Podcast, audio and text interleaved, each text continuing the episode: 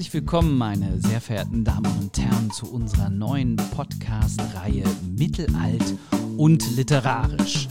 Ein Podcast der Universität Duisburg-Essen. Die Idee dazu hatte Professor Gabi Herchert, ihres Zeichens Medievistin. Wem das nicht sagt, das sind die Mittelalterwissenschaften. Herzlich willkommen, Gabi. Ja, hallo. Und ja, diese ganze Reihe wird auch davon geprägt sein, dass du befreundete Wissenschaftlerinnen einlädst, hier mit uns zu sprechen. Und da haben wir jetzt am Telefon zugeschaltet Dr. Katja Winter von der Universität Münster. Hallo zusammen. Ja, herzlich willkommen in unserer Runde. Und live mit hier im Studium Dr. Katharina von Elbwart von der Universität Paderborn. Hallo, auch von meiner Seite. Was wollen wir machen in diesem Podcast? Wir haben uns etliche Folgen vorgenommen und es wird um die Literatur im Mittelalter gehen und die verschiedenen Zeiträume. Das Frühmittelalter, das Hochmittelalter, das Spätmittelalter, ja, literarische Zentren. Wo kam Literatur überhaupt so vor? Also auf dem Bauernhof eher weniger. Oder? Eher weniger. Also so nacheinander im Kloster, dann an den Höfen und schließlich auch noch in der Stadt. Und jeder hatte ja auch so seine unterschiedlichen Bedürfnisse, was er mit äh, Literatur wollte. Es war viel religiöse Thematik, ne? Weil, ja, besonders im Kloster. Ja, besonders da, genau. Da war auch wenig anderes, auch wenn uns der Name der Rose da wilde Fantasien in den Kopf setzt. Es gab verschiedene Gattungen. Also neben Kloster, so am Hofe war ja auch mal was anderes gefragt. Was hat man da so gelesen oder sich vorlesen lassen? Na, da ging es ja weitgehend um Ritter, die sind ganz wichtig am Hof. Denn am Hof waren ja Ritter und die wollten natürlich Literatur haben, in denen sie selber vorkamen. Ja, aber nicht nur Ritter, es waren ja auch die Spielleute, ja, wo ich so meine Affinitäten zu habe. Ja, wobei, wenn wir dann uns mit Spielmannsdichtung, der sogenannten Spielmannsdichtung befassen, müssen wir das nochmal näher angucken, wie das mit den Spielleuten war. Aber auf jeden Fall geht es ja auch immer um Liebe. Ganz oft geht es um Liebe, sagen wir mal so. Also, also Gottes Liebe oder weltliche Liebe? Irgendeine Beides, Liebe ist immer Mischformen. dabei. Ja, ja. Genau.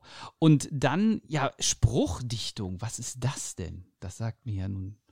Spruchdichtung ist gereimte, nein, gereimte Dichtung ist schwierig zu sagen. Also es sind Lieder, aber Lieder, die nicht von Liebe handeln. Also wir haben ja den Minnesang, da ist Liebe das ganz große Thema und daneben gibt es aber andere Sprüche, da geht es um Herrschaft, da geht es um Religion, da geht es um Weltanschauung, um äh, Alter, also alles Mögliche. Und du kannst mal ganz generell sagen, was nicht Minnesang ist, ist Sangspruch oder Spruchdichtung. Und da geht es wahrscheinlich um die Moral. Auch. Auch. Gut. Ja, und ein paar konkrete Texte werden wir jetzt auch noch nennen, um sozusagen unseren Hörerinnen und Hörer ein bisschen den Mund wässrig zu machen auf die kommenden Folgen? Also was wird es da so geben? Ja, wir gucken uns zum Beispiel das Hildebrandslied an, das Anno-Lied, ganz bekannt auch Walter von der Vogelweide und Parzival. Und das Nibelungenlied. Und das Nibelungenlied. Und natürlich auch das Lieblingsstück von Katja, nicht wahr? Genau, nicht zu vergessen den Ottlied. Ein ganz herausragendes Werk, wie ich finde, was aber wenig bekannt ist. Und ähm, darüber wollen wir auf jeden Fall in einer Folge genauer sprechen. Dann wird das endlich mal bekannt. Genau. Ja, ja weil mir sagt es auch noch nichts. Also Ottnit bin ich gespannt drauf, was, was ihr dann erzählen werdet. Was wir in dieser Folge machen, ist die ganz zentrale Frage, deswegen steht sie auch am Beginn. Wann war das Mittelalter und warum heißt es überhaupt Mittelalter? Also eigentlich heutzutage, jedem ist das irgendwie ein Begriff, also ob man das nun studiert hat oder nicht.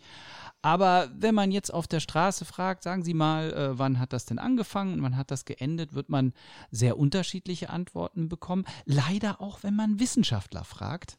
Ja. Ja, also ich habe so ein Gedankenexperiment gemacht. Ich dachte, wenn man sich jetzt äh, aus dem Film Zurück in die Zukunft diesen DeLorean ausleiht und dieses Zeitmobil programmiert auf, sagen wir mal, so 600 nach Christus und landet dann irgendwo am englischen Königshof so bei den Rittern der Tafelrunde oder sagen wir mal in Deutschland in Worms bei den Nibelungen, wenn es sie denn überhaupt so gegeben hat und stellt ihnen dann so die gängigen Fragen so, ähm, sagen Sie mal, wie lebt es sich denn so im Mittelalter und äh, freuen Sie sich eigentlich die Demokratie vorzubereiten oder was halten Sie von der Emanzipation der Frau? Dann würde man sicherlich sehr seltsam angeguckt, ja, aus verschiedenen Gründen. Ich meine, im Hollywood-Film funktioniert das immer wunderbar. Aber warum würde es denn nicht funktionieren, wenn wir das jetzt täten und wir hätten so ein Zeitreisemodell und das würde uns dahin bringen? Ja, wohin bringen? Also du willst ja ins Mittelalter. Ja. Da ist ja die Frage, wann war denn eigentlich Mittelalter?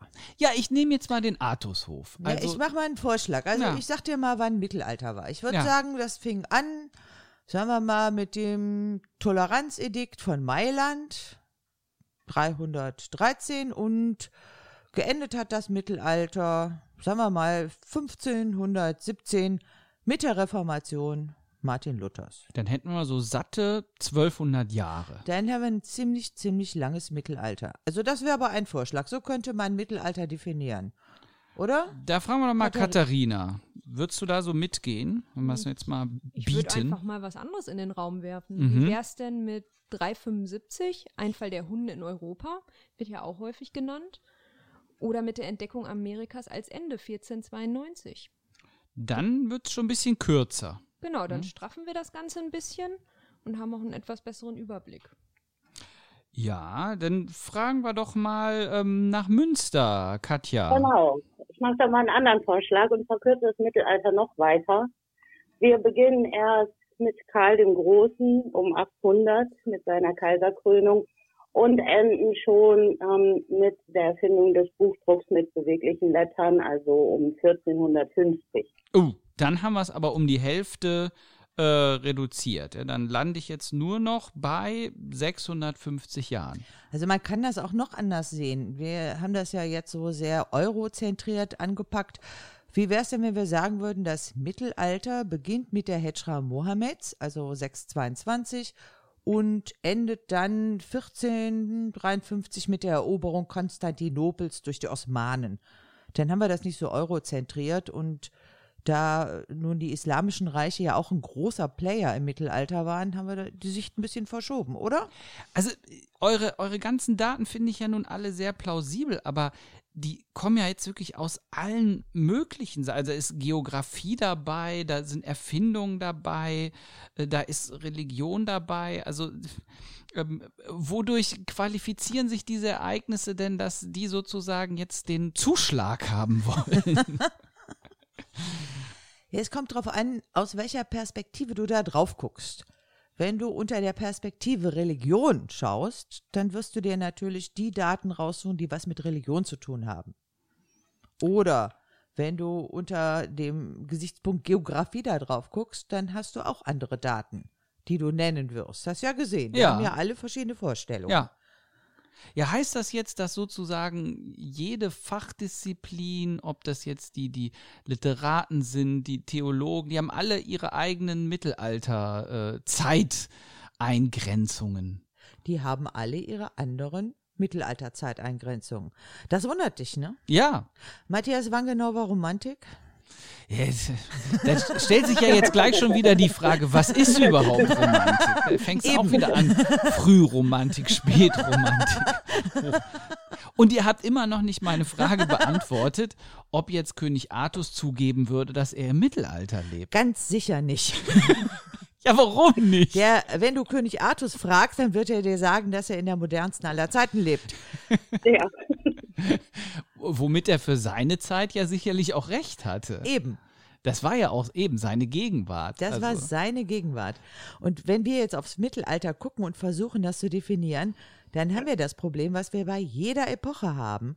Es ist immer ein Konglomerat aus Kontinuität und Wandel. Das heißt, man kann gar kein Datum festsetzen, aber um sich verständigen zu können, nimmt man je nach Perspektive oder je nach Fach oder je nach Anlass, zu dem man forscht, bestimmte Daten, die man so als Marker nimmt, also als Eckpfeiler nimmt. Man sucht sozusagen schon nach dem harten Bruch. Ne? Man sucht nach einem harten Bruch, den man aber auf gar keinen Fall findet.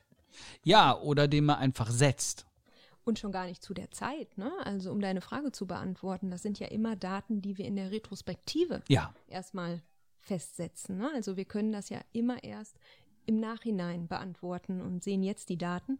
Und äh, König Artus hat das gam- damals gar nicht so gesehen. Ne? Hm. Ja, zumal ja bei ganz vielen äh, mittelalterlichen Mythen, Überlieferungen immer jetzt auch noch zusätzlich die Frage äh, im Raum steht, was ist eigentlich Fiktion und, und was ist sowas wie ein historischer Kern? Das Ka- kommt, ja. Also gerade im Können Fall, wir ja auch mal König Artus fragen. machen wir über den nicht eine eigene Folge sogar? Unbedingt, unbedingt. Wir haben so viele Fragen, an denen wir, wir brauchen eine eigene Folge.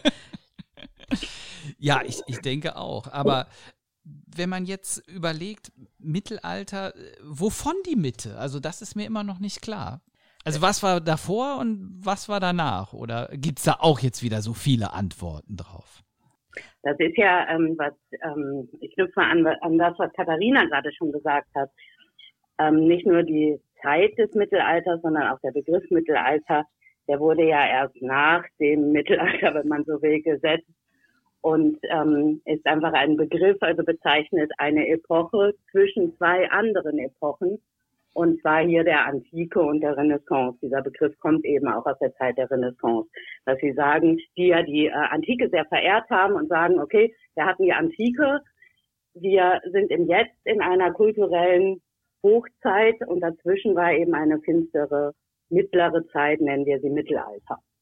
Das finde ich jetzt mal eine schöne, schlüssige Antwort und die werden wir jetzt auch gar nicht verkomplizieren. Die nehmen wir jetzt mal mit. Also ich halte fest, Mittelalter zwischen Antike und Renaissance. Aber jetzt hast du gerade schon so nebenbei so ein kleines Stichwort gebracht, das finstere Mittelalter. Da sind wir jetzt beim nächsten Thema unseres Podcasts. War das Mittelalter wirklich finster oder war es bunt und fröhlich? Weil ich finde eigentlich für beide ähm, äh, Thesen Belege, die das stützen. Also sowohl in unserer Populärkultur als auch in der Wissenschaft. Und da würde ich euch jetzt mal bitten, so ein ähm, Engelchen- und Teufelchenspiel zu machen. Der eine ist immer total dafür und der andere ist total dagegen. Ja, wir spitzen das Ganze jetzt etwas zu. Und äh, wenn ich jetzt mal Gabi fragen würde, was war denn schlimm am Mittelalter? Ach, das war eine ganz elendige Zeit. Krankheit, Hunger, Krieg, frühe Sterblichkeit. Die Leute haben in Armut gelebt. Es war eine ganz fürchterliche Zeit. Ich, ich mache das immer mit meinen Söhnen so, wenn die sagen, oh, ich würde so gerne im Mittelalter leben, dann sage ich, ja, du so ohne Krankenversicherung, ohne Zahnarzt, ohne Aspirin. Selbst der Alkohol hat nicht geschmeckt. Also Ja, überleg und es. ohne Und es Strom, gab- ohne Wärme. Ohne Strom. Ohne Schule. Also ich glaube, das. Das ist jetzt schon wieder positiv. Das Eben. ist jetzt. sagen, ja. Ja, das, ne, das, du sollst jetzt nur die negativen Sachen. Ja. Ohne Kühlschrank, ohne Internet, ohne Smartphone. Aber ich meine, das war auch vor 20 Jahren noch nicht selbstverständlich. Jetzt fragen wir mal die Katja, mach doch mal das positive Bild auf, so. Also ich kann ja da mal direkt ein paar Dinge aufgreifen, die Gabi sagt, Krankheit und so weiter. Ja, die gibt es heute auch noch, aber ähm, der, der Bereich der Nächstenliebe durch das Christentum und überhaupt durch eine ganzheitliche, idyllische Einheit, die es im Mittelalter gab, das ist eben ein großer Wert, den wir uns manchmal noch abschauen könnten vom Mittelalter. Außerdem lebte der Mensch in Einklang mit der Natur. Die Natur war auch noch nicht so von Umweltverschmutzung, es gab noch keine Chemieindustrie, Mhm. also noch nicht von um Umweltverschmutzung so verseucht, wie es heute ist, sondern Kein- wirklich grüne Wiesen, wie man sich das nur im Bilderbuch vorstellen kann. Kein Mikroplastik im Essen, kein Smog, keine Abgase. Ja, Dafür hatte man es im Hochmittelalter schon geschafft, den Wald so weit zu reduzieren, dass man sich das Baumaterial aus den skandinavischen Ländern heranschaffen musste. Man hat ganze Landschaften, ja, kann man sagen, entwaldet, so wie die Lüneburger Heide ist ja eigentlich auch nur ein Produkt davon, dass man alle Bäume verholzt hat für die, ähm, verbrannt hat für die Salzgewinnung. So. Ja. Die Städte waren stinkend, die Flüsse waren stinkend, Ja, weil man gut. einfach die Abfälle da reingekippt hat. Trinkwasser war verseucht. Man konnte nicht einfach irgendwo Wasser nehmen, wenn man nicht gerade eine super Quelle im Garten hatte. Aber die Bierbrauer haben schon immer Bescheid gesagt und gesagt, äh, freitags bitte nicht in den Fluss pinkeln, wir wollen Bier brauen. Und das hat dann auch funktioniert, weil die Bevölkerung wollte das Bier ja auch trinken. Sag Außer das, in Düsseldorf. sag das mal. Sag das mal einer Chemiefirma heute, die plört da immer weiter rein. Also den, den Punkt mit der Umweltzerstörung lasse ich nicht so gelten, weil ich sagen würde, das toppt der moderne Mensch einfach um so viele Potenzen. Da waren die im Mittelalter echt Waisenknaben. Also den Punkt äh, gebe ich auf jeden Fall an Katja. Äh, jetzt gehen wir doch auch mal auf die Persönlichkeiten des äh, Mittelalters. Also wenn ich da durch die Bilderbücher meiner Söhne von früher gucke, sticht natürlich eine Figur äh, heraus, das ist der Ritter. Katja, sag uns doch mal was über den Ritter. Wie ist Ja, so der, natürlich. der Ritter? Der Ritter ist ein Held, also viel mehr muss man ja nicht sagen, aber ich führe es nur ein bisschen aus. Er ist tapfer, er ist mutig, loyal und hilfsbereit, edel, er kämpft für Recht und Frieden, für Freiheit, hilft den Schwachen, rettet die Prinzessin, steht für die Frauen ein. Er lebt aber auch, und das ist ja ganz spannend, Abenteuer. Er ist auf der Suche nach Schätze, Schätzen und findet sie auch. Und er ist gut und er bekämpft wenn er überhaupt kämpft, immer das Böse. Also er ist nicht böse, er bekämpft das Böse.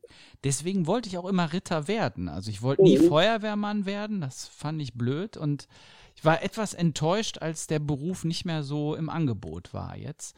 Aber ich befürchte, dass bei deinem leuchtenden Bild sich jetzt auch ähm, Widerspruch regt. Das hat ja auch einen guten Grund, dass es den Ritter als Berufsbild so nicht mehr gibt. Sind nämlich gewaltbereite Verbrecher. Das muss man einfach mal so sagen. Ja? Sind eine Gefahr für die Regierenden, für die Herrscher und für die Bevölkerung. Ähm, und ich sehe da wirklich nichts Gutes. Also Held ist immer sehr romantisch gesagt, aber an und für sich sind die ja in den Kampf gezogen, wollten sich schlagen und da sehe ich eigentlich nichts Positives. Also man sah sich ja sogar gezwungen, die Gottesfriedensbewegung ins Leben zu rufen, wo man bestimmte Zeiten befriedete, also Fehde führen, nicht am Sonntag, nicht während der Zeit der Messe, nicht zu Weihnachten und so weiter, oder aber Orte befriedete. Keine Kämpfe in der Kirche, keine Kämpfe auf dem Marktplatz, wo man Personengruppen befrieden musste. Keine Gewalt gegen Frauen, keine Gewalt gegen Kinder. Und das war schon schwierig, das durchzusetzen. Aha. Also die Ritter waren nicht nur diese strahlenden Figuren. Das haben wir zum Beispiel auch in der Literatur. Wenn man sich jetzt anschaut, Strickers Gäuhühner, da ist der Ritter derjenige, der die Bevölkerung unterdrückt, der Steuern erpresst. Also das, da haben wir ein negatives Ritterbild. Oder im Tundalus. Tundalus ist ein Ritter, der dann, das ist so ein früher Dante-Verschnitt, ne? Der fällt in Ohnmacht und die Seele wird dann von einem Engel mitgenommen und der kann die ganze Hölle sehen. Und da ist so ein ganzer Abschnitt, wo dann steht, und das sind die Ritter. Also Oh. diese, diese Qualen sind für die Ritter, Die hatten ihre Weil die- Privathölle. die hatten dann sozusagen ihren abgezäunten Teil in der Hölle und dann mussten die Buße tun dafür, dass sie Leute äh, getötet haben, dass sie Leute verletzt haben, dass sie den Armen noch das letzte Geld aus der Tasche gepresst haben und so weiter. Also wir haben nicht nur dieses positive Ritterbild, Es gibt ja auch den sogenannten Raubritter. Da gibt es ja nur Höhlen und alte Burgen, so Raubritterburg. Aber dann gab es ja auch noch dieses ganz kleine Problem mit den Kreuzzügen. Also das war ja auch sozusagen eine Frage der überschüssigen Ritter, die man irgendwo äh, ja auf ein etwas anderes Abenteuer schicken musste. Naja, das war eine günstige Gelegenheit, dass man diese gewaltbereite Ritterschaft außer Landes brachte. Das heißt, wenn die sich im Heiligen Land mit irgendwem stritten, dann war zu Hause Ruhe. Katja, was sagst du zu diesen Anwürfen gegen dein schönes Ritterbild? Also direkt dazu, ja, aber man muss ja sagen, immer für eine gute Sache, die dahinter steht. Und ähm, ich würde auch gerne nochmal auf die Literatur zurückkommen. Gabi hat ja ein paar Beispiele genannt für das Negativbild, aber es gibt ja und wahrscheinlich viel mehr Beispiele für dieses positive Ritterbild. Nehmen wir nochmal unseren Artus und seine ganze Gruppe von Rittern, die ähm, ja, die einfach gute Ritter sind, die Abenteuer leben, die natürlich auch kämpfen, aber für das Gute und sich entwickeln wollen und das Beste aus sich herausholen wollen und für sich, ihr Land und ihr Umfeld, ihr Reich ähm, haben wollen. Und, und das ja auch in Gemeinschaft, das wollte ich noch sagen. Ja, also, ja, dieses Bild der Ritter der Tafelrunde. Und genau. wenn man, wenn man heute in unseren Alltagssprachgebrauch guckt, dann ist das Wort ritterlich ja schon noch sehr positiv belegt. Also wenn, ich meine, meist wird es ja Männern gegenüber dann benutzt, aber wenn jetzt zu mir jemand sagt, da, da haben sie sich aber ritterlich verhalten, da würde ich jetzt nicht an den Raubritter denken als erstes, sondern ja, an die, an die positiven Seiten.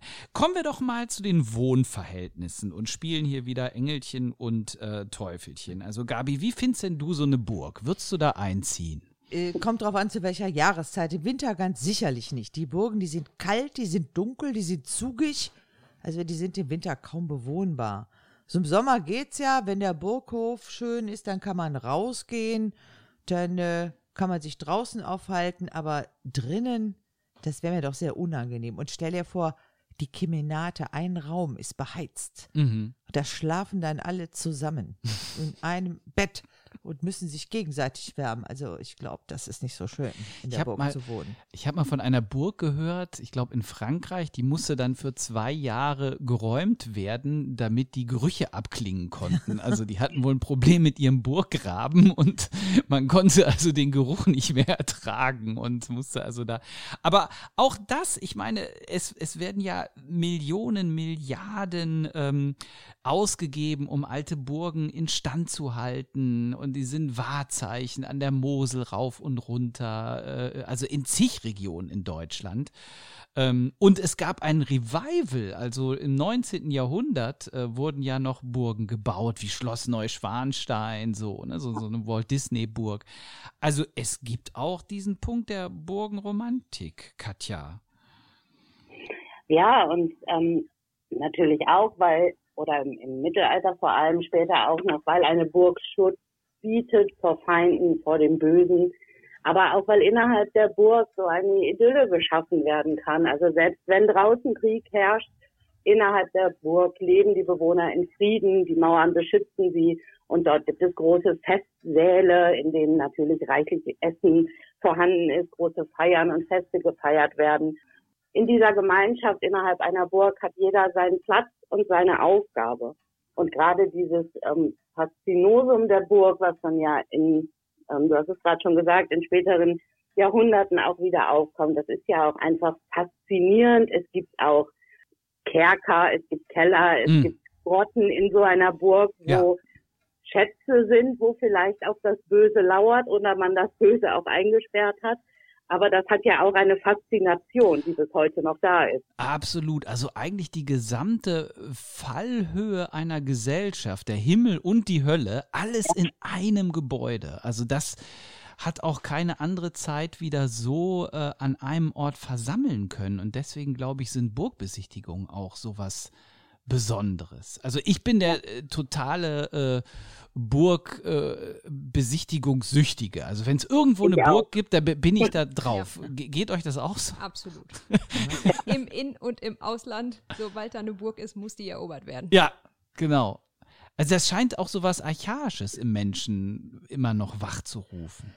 Da bin ich mir nicht so sicher, aber ich glaube, äh, dass wir ja immer mit bestimmten Mittelalterbildern auch aufwachsen und dass wir damit bestimmte Sachen assoziieren.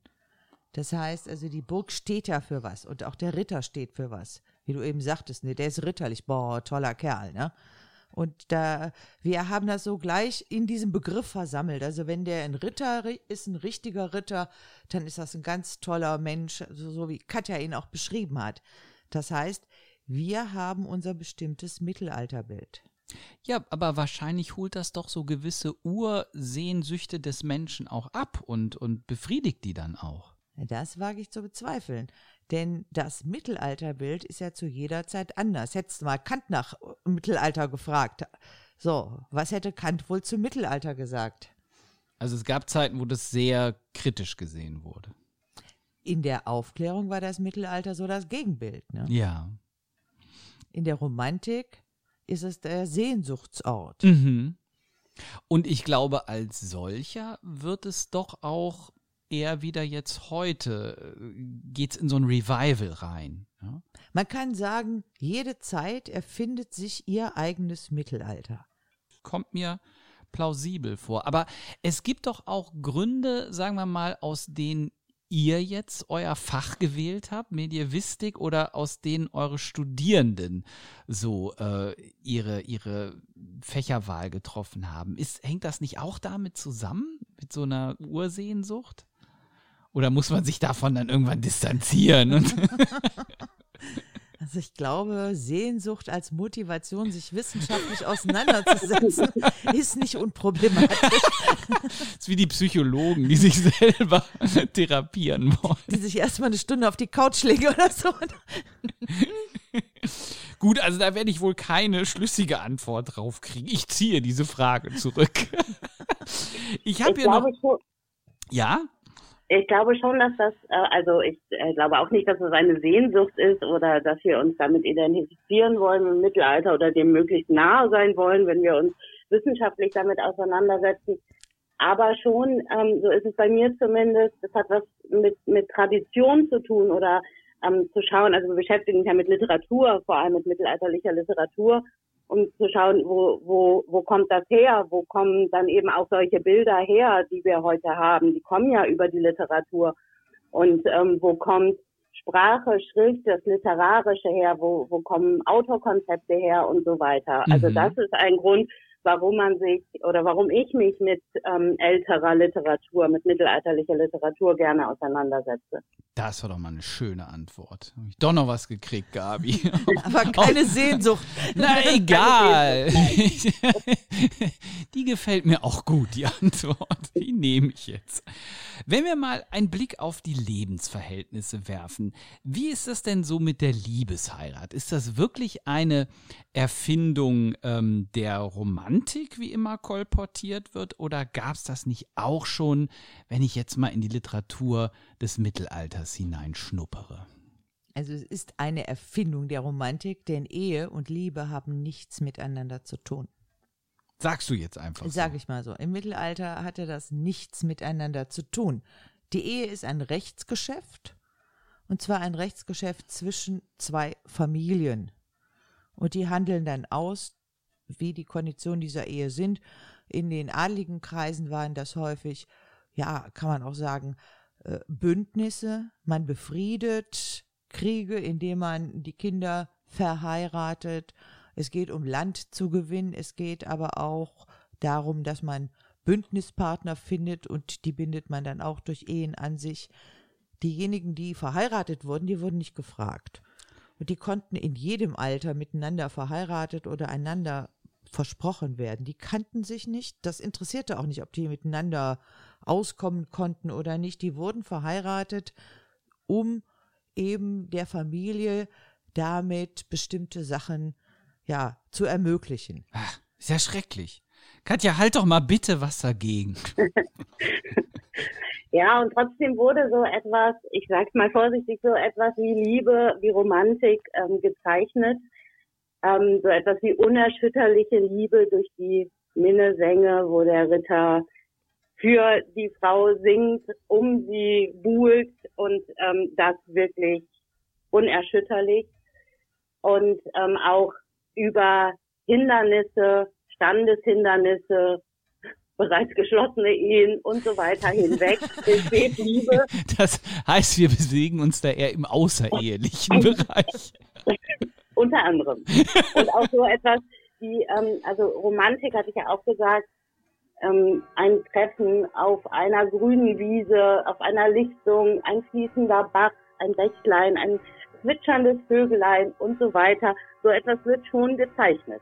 Auch im Mittelalter. Und es ist ja auch nicht immer dann der Vollzug der Liebe. Also gerade bei den Troubadouren, das war ja sehr viel auch so, so dieses ferne Ideal, die unerreichbare Geliebte, die unerfüllte Liebe oder sogar ganz dramatisch die unerwiderte Liebe, an der der Ritter dann vielleicht trotzdem festhält. Mhm.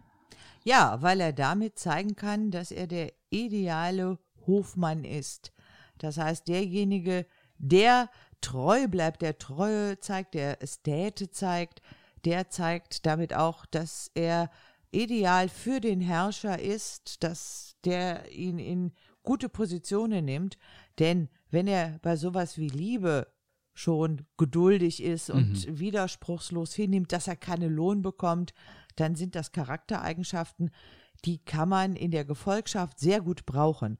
Das heißt, der Minnesang richtet sich ja nicht an die einzelne Dame, mhm. sondern zeigt einen bestimmten Typus von Mann, der als Gefolgsmann ideal ist. Die Frau spielt dabei keine Rolle. Wir haben auch Lieder von Walter von der Vogelweide, wo das ganz klar rauskommt, dass er sagt, ja, die Frau ist nur was dadurch, dass ich über sie singe.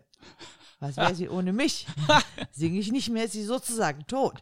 Also Minnesang ist auch nicht so was, ja, verklärtes, verkitschtes. Ja. Wie das gerne zum Beispiel in Filmen aufgegriffen wird. Aber aber das klingt mir auch schon alles ein bisschen nach Fake. Also als wenn man heutzutage seinen Lebenslauf irgendwie ein bisschen aufhübscht mache ich mal so einen Minnesang, dann komme ich beim Herrscher besser an. So. ich meine, ganz blöd waren die ja auch sicherlich nicht im Mittelalter. Also wir, wir tun immer so, als wären das alles eindimensionale Menschen.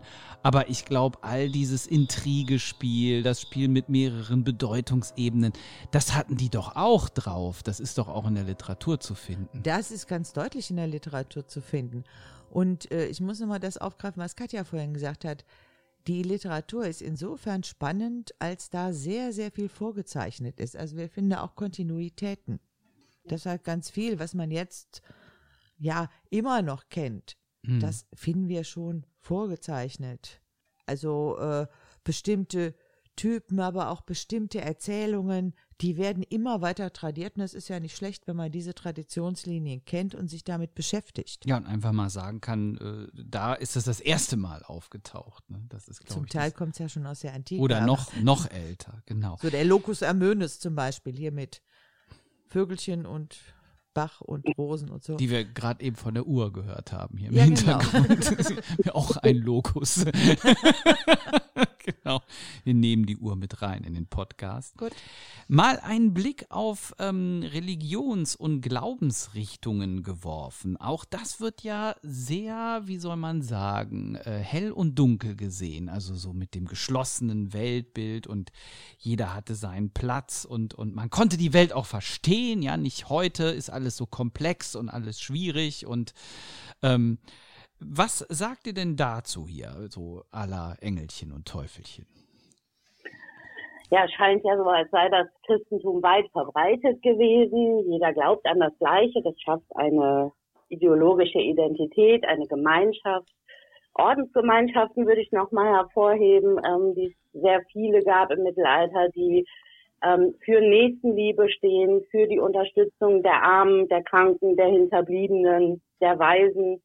Und insgesamt schafft ähm, damit die Kirche ein System von Zusammengehörigkeit, von Füreinander-Dasein, von Nächstenliebe, was heute nicht mehr so da ist. Ja, aber Reste gibt es immer noch. Also es gibt ja noch Traditionen, die bis ins Mittelalter zurückreichen.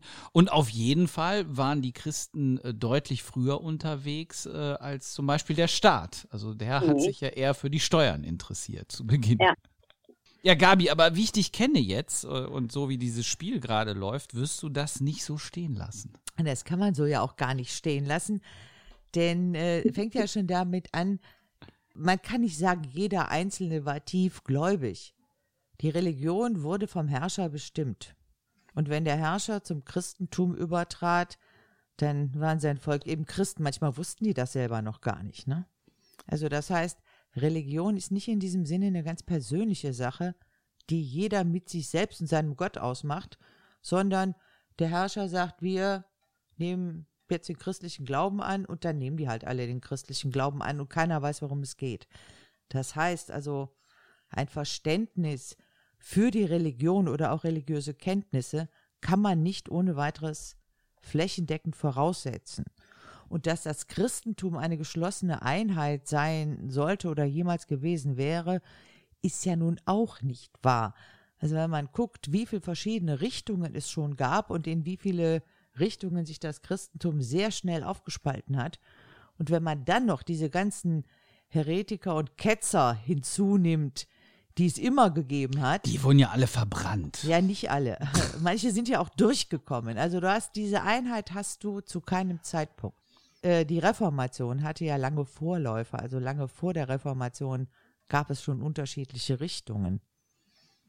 Das sind ja jetzt so disparat entgegengesetzte Meinungen. Da müssen wir Katharina mal fragen, ob es da sozusagen eine Brücke dazwischen gibt. Also kann man, kann man vermitteln zwischen diesen Vorstellungen? Also jetzt äh, Christentum toll und Einheit oder äh, ja, nur, nur Streit überall.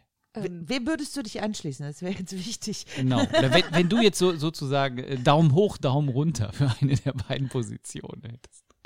Also was mich bei Katjas Position ja sehr stört, dass äh, das Christentum so weit verbreitet sein soll, aber dann die Kreuzzüge da ja nicht so ganz reinkommen. Ne? Also man könnte natürlich damit argumentieren, dass es noch weiter verbreitet werden sollte, aber irgendwie tue ich mich damit so ein bisschen schwer. Vor allen Dingen, wenn es dann darum geht, dass es Nächstenliebe ganz groß geschrieben wird. Ne? Also da ja. bin ich irgendwie nicht so ganz d'accord. Ähm, Gebe ich dir auch völlig recht. Also was Matthias so angesprochen hat oder die Frage, war das nicht so komplex, das Mittelalter? Äh, würde ich verneinen. Also jede Zeit ist ziemlich komplex aus der Zeit heraus zu verstehen. So im, mhm. wir können im Nachhinein da drauf gucken und können sagen, oh, das war ja alles easy, entweder so oder so. Da ist gar keine, kann gar keine Rede von sein, wenn man sich zum Beispiel mit Quellen aus dem Mittelalter auseinandersetzt und auch da die Widersprüche, die verschiedenen Richtungen sieht. Es war genauso komplex wie wir unsere Zeit heute empfinden.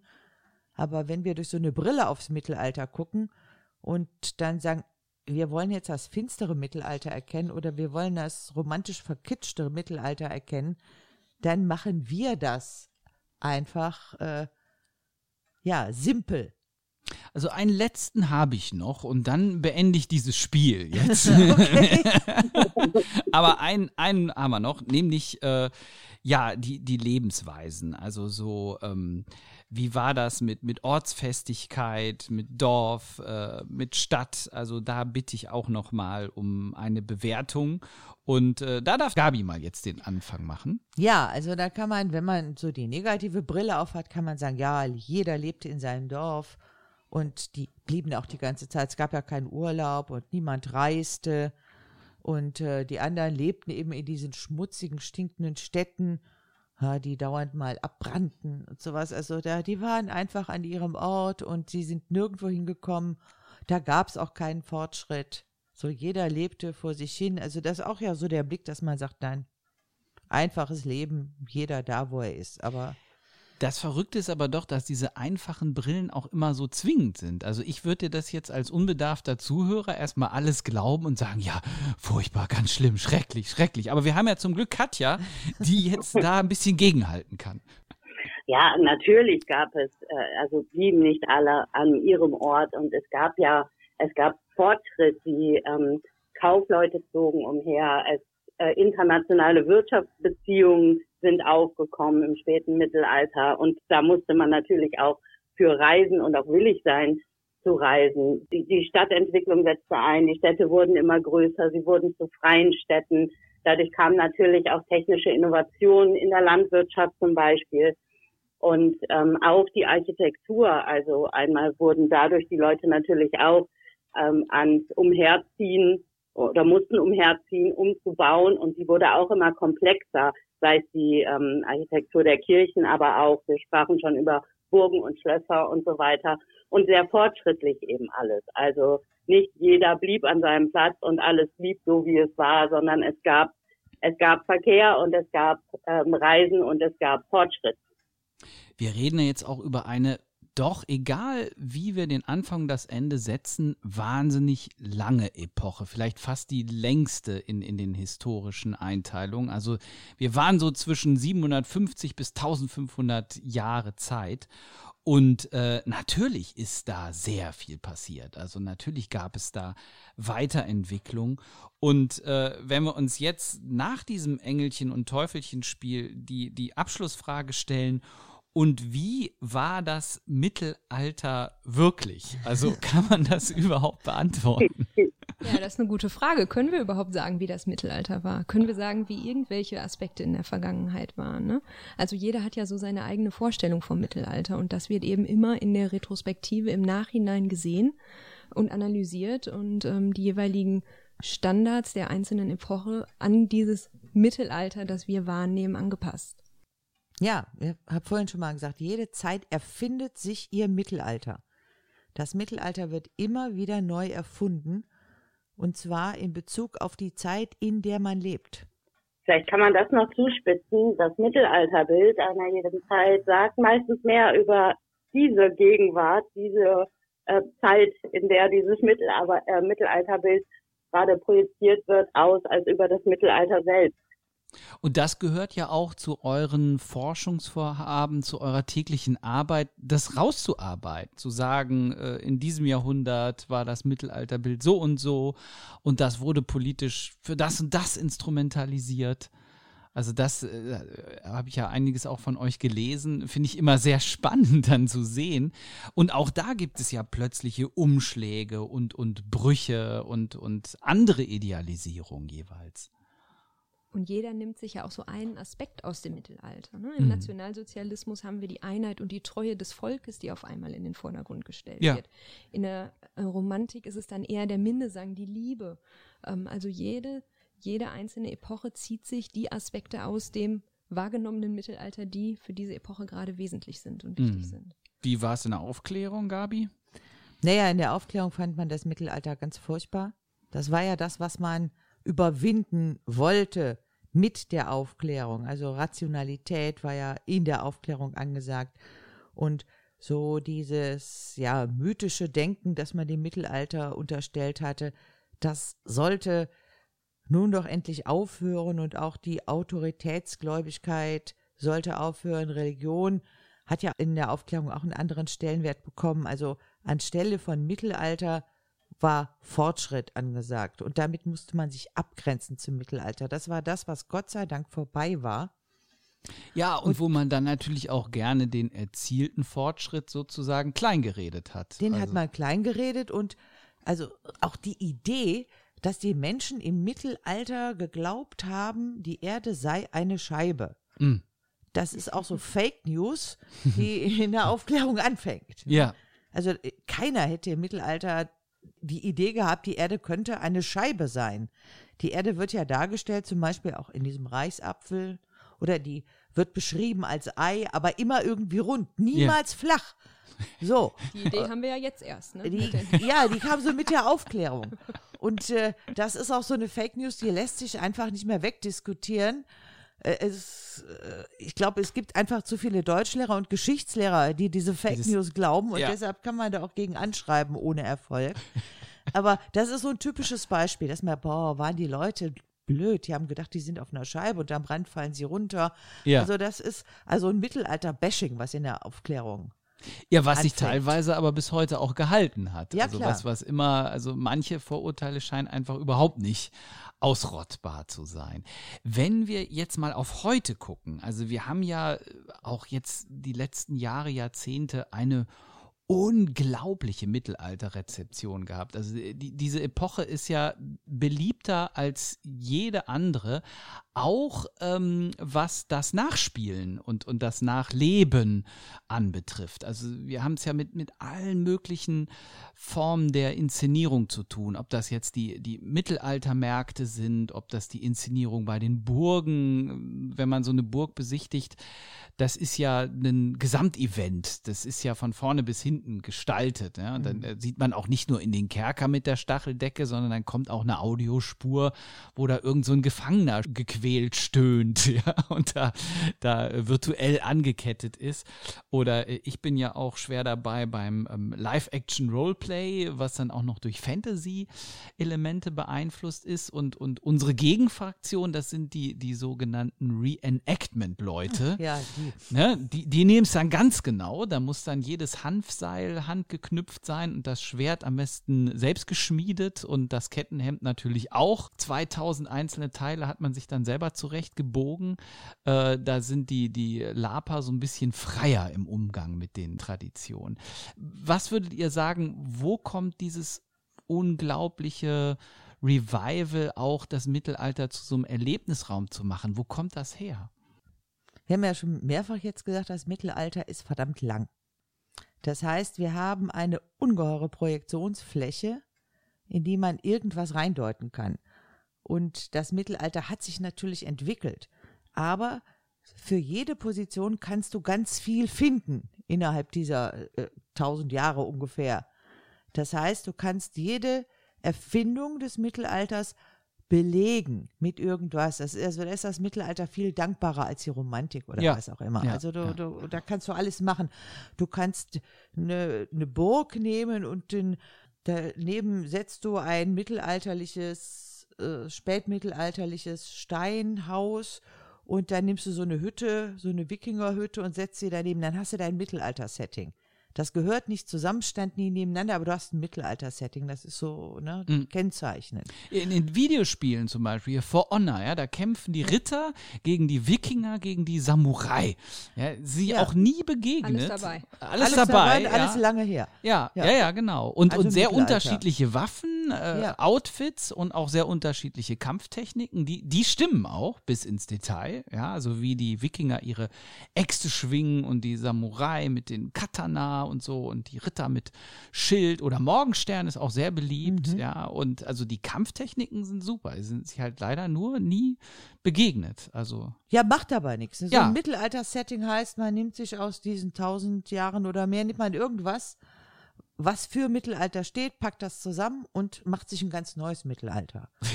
Und das ist ja die Faszination, ne? Das ist die Faszination. Also da kann man echt noch viel erfinden. Da kann man, das kann man immer neu zusammenstellen. Und für jeden ist was dabei. Genau. Erstens das für die ganze Familie, wie man immer so schön sagt, ja, klein und groß. Und wahrscheinlich auch, weil man natürlich beim Publikum auf eine unglaubliche Menge so von äh, gesundem Halbwissen zurückgreifen kann. Ja. Mehr als bei anderen Epochen. Klar. Und äh, ist egal, was du weißt, es ist ja immer richtig, weil sich die Bilder schon so widersprechen. Ja, Also du kannst das finstere Mittelalter beschreiben, ja, ist richtig, findet man auch was. Du kannst das tolle, verkitschte Mittelalter beschreiben, findest du auch immer was. Du kannst das irgendwie zusammenbringen und vor allen Dingen kannst du das kommerzialisieren. Und das Mm. ist ein ganz wichtiger Gedanke, Ja. auch für, sagen wir mal, die letzten 20, 30 Jahre. Wie geht's euch denn mit Mittelalterfilmen? Also es vergeht ja auch kein Jahr, wo ein, zwei, drei, vier große Blockbuster in dem Setting äh, ins Kino kommen, gern auch mit Zeitreise. Ja, ähm, rennt ihr da schreiend raus oder amüsiert euch das eher? Also ich liebe äh, Mittelalterfilme. Ich renne nicht schreiend raus, sondern mich faszinieren sie sehr. Ich schaue da aber natürlich dann auch anders drauf. Also ich schaue mir den Film an, ich analysiere jetzt nicht jedes Haus, jede Hütte, jede Waffe, die da ähm, irgendwie drin ist, in, ob das zusammenpasst oder nicht. Das mache ich nicht, sondern es geht mir dann eher um die Narration und das für diese Narration gebrauchte Setting und wie das zusammenpasst. Und das finde ich ähm, in vielen Filmen, natürlich auch nicht alle, aber in vielen Filmen sehr gelungen und ähm, ja, faszinierend wirklich. Das klingt erstaunlich positiv. Wie geht's euch, Katharina? Also ich würde mich dem anschließen. Man muss natürlich die wissenschaftliche Brille dann absetzen.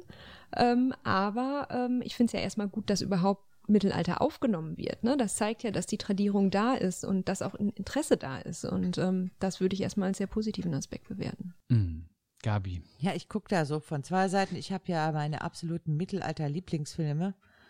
Ritter der Kokosnuss, unübertroffen. Männer in Strumpfhosen, großartig. Das sind auch die Comedy-Filme dazu. Ja, das sind diese gnadenlosen Mittelalter-Parodien, die liebe ich am meisten. Äh, was ich faszinierend an den Mittelalterfilmen finde, ist, dass man da herauslesen kann, wie die Mittelalter-Rezeption funktioniert. Also ich liebe diese Hollywood-Schinken. So, wenn dann König Artus als der erste Demokrat aufgebaut wird, der dann vor seinem weißen Haus namens Camelot steht äh, Und der, Blau, Blauhelm. die Blauhelm-Geschichte, das war Ja, genau. der, der erste Der Ritter. erste Ritter, Der ja. erste Ritter, diese, so, wo Die der. Uniform der Tafelrundenritter sehen genau aus wie die der Blauhelm Friedenstruppen. Und die sind permanent unterwegs, um kleine unterdrückte Völker zu befreien. Also da hat man ja auch ganz viel eingeschrieben. Ja, Oder äh, Arthur, wenn man das nimmt, der dann auch so ja, die ganze Unterdrückung abwirft und am Ende ist dann so Friede, Freude, Eierkuchen und äh, er macht alles für seine Kumpels, man steht voneinander ein. So, oder diese Ritterfilme, äh, in denen der amerikanische Traum verwirklicht ist. Ja. So der Bauernlümmel, der zufällig ein Schwert findet und da mit dem Schwert rumkloppt und dann sieht einer, oh, der ist begabt und dann kriegt er bisschen Unterweisung und Schwertschwingen und dann ist er irgendwann an der Tafelrunde und ist ein ganz großer Ritter, also aus dem Nichts heraus hat er dann diese Karriere gemacht. vom Tellerwäscher zum Herzog. So ein schönes Happy End. Ja, Ja, genau. Ja, aber ich meine, so dieses, äh, dieser Happy End-Wunsch, da bin ich ja auch nicht von frei. Ich gucke auch lieber Filme mit Happy End als so ganz was Düsteres. Wie geht's euch damit? Also, was ich doch jetzt rausgehört habe hier aus unserem Podcast, aus unserem Gespräch, bei aller Freude an der Zuspitzung des Positiven und des Negativen, seid ihr aber doch auch Menschen, die eben gerne differenzieren. Und steht dem so ein Happy End nicht als die ultimative Plattitüde dann äh, gegenüber? Ja. Ist halt ein Hollywood-Film. ne? Es wäre ein arger Bruch mit dem Genre, wenn das plötzlich tragisch endete. Haben wir denn in den Mittelaltertexten auch eher Happy Ends oder enden die auch düster? Ja, das kommt drauf an. Die werden wir uns auch dann in den nächsten Podcasts noch Also stellen, Frage. eines meiner Lieblingswerke, was das Ende anbelangt, äh, ist von Hartmann von Aue, Der arme Heinrich. So, das ist ein wunderbares Werk. Also der arme Heinrich, das ist ein ganz toller Ritter, das wird im Prolog ausgiebig beschrieben und der hat trotzdem, ne, so, so, sein Verhältnis zu Gott ist nicht so, wie es sein sollte. Dann kriegt der arme Kerl Lepra.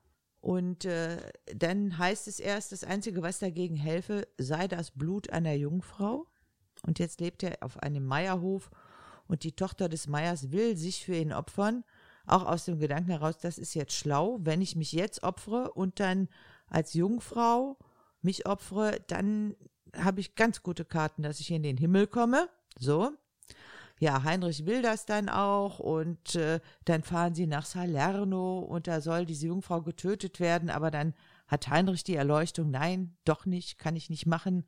Und dann protestiert die Jungfrau, die will ja jetzt sterben, aber Meine nein, wir fahren nach Hause. Also das ist äh, Klingt fast wie eine moderne Geschichte. ja, es ist eine super Geschichte. Dann kommen die zurück. Naja, und von dieser Geschichte gibt es aber zwei Enden.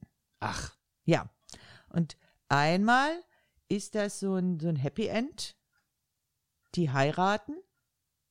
So, das wäre das Hollywood-Ende. mhm. Und das alternative Ende ist aber, die gehen beide ins Kloster. was ja auch ein gängiges Ende ist von Das vielen auch ein gängiges Ende und da kann man dann auch spekulieren, was ist das bessere Ende? Ja, So. nicht schlecht. Ne? Äh, Wenn ich jetzt aber hier an Artus denke, da sind ja auch fast alle tot. Ich weiß nicht, vielleicht der Parsival, ob der dann wirklich mit dem Gral noch abzieht.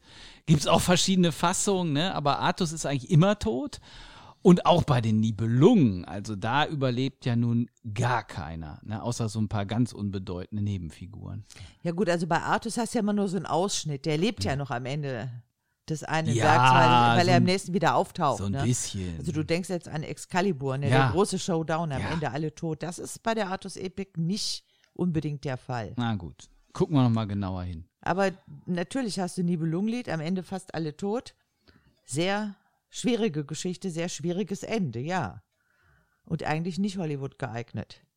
Ist auch nicht so häufig verfilmt Ah, worden. doch. Ja, auch. Ja, Fritz Lang. Ja, aber ältere Verfilmung. Ah, nee, gibt's auch jüngere. Könnten wir auch noch mal eine eigene Folge. machen. Aber für heute ist erstmal gut, würde ich sagen. Wir haben uns bemüht, den Anfang und das Ende des Mittelalters festzulegen. Was uns Ähm, nicht gelungen was ist. uns nicht gelungen ist, aber wir haben zumindest eine gewisse plausible Auswahl ähm, äh, präsentiert, aus der sich der geneigte Hörer jetzt sein Anfang und sein Ende herauspicken möge. Aber er soll dabei bedenken, er kann es nicht festlegen. Man Nein. kann es grundsätzlich nicht festlegen. Nein, es gibt ja auch keinen Weltmittelalterrat, der das jetzt für ein für alle Mal äh, entscheiden könnte. Wenn er es entscheiden würde, wäre es sicherlich falsch, weil es für die eine oder andere Richtung da nicht mehr hinhaute. Irgendwelche Gruppen würden widersprechen. Genau. Das stimmt. Man hätte immer jemanden gegen sich. Ja, und dann, glaube ich, hat unsere Zuspitzung in, in positiv und negativ einfach mal gezeigt, in welchen Interpretationsspielräumen wir uns bewegen, wenn wir über diese Epoche oder dieses Konglomerat aus Epochen, was wir Mittelalter nennen, wenn wir uns dem annähern. Und ähm, ja, mir hat das sehr viel Freude gemacht. Ich bedanke mich bei meinen drei Gästen hier im Studio und freue mich auf die nächste Folge Mittelalt und literarisch. Tschüss. Tschüss. Tschüss.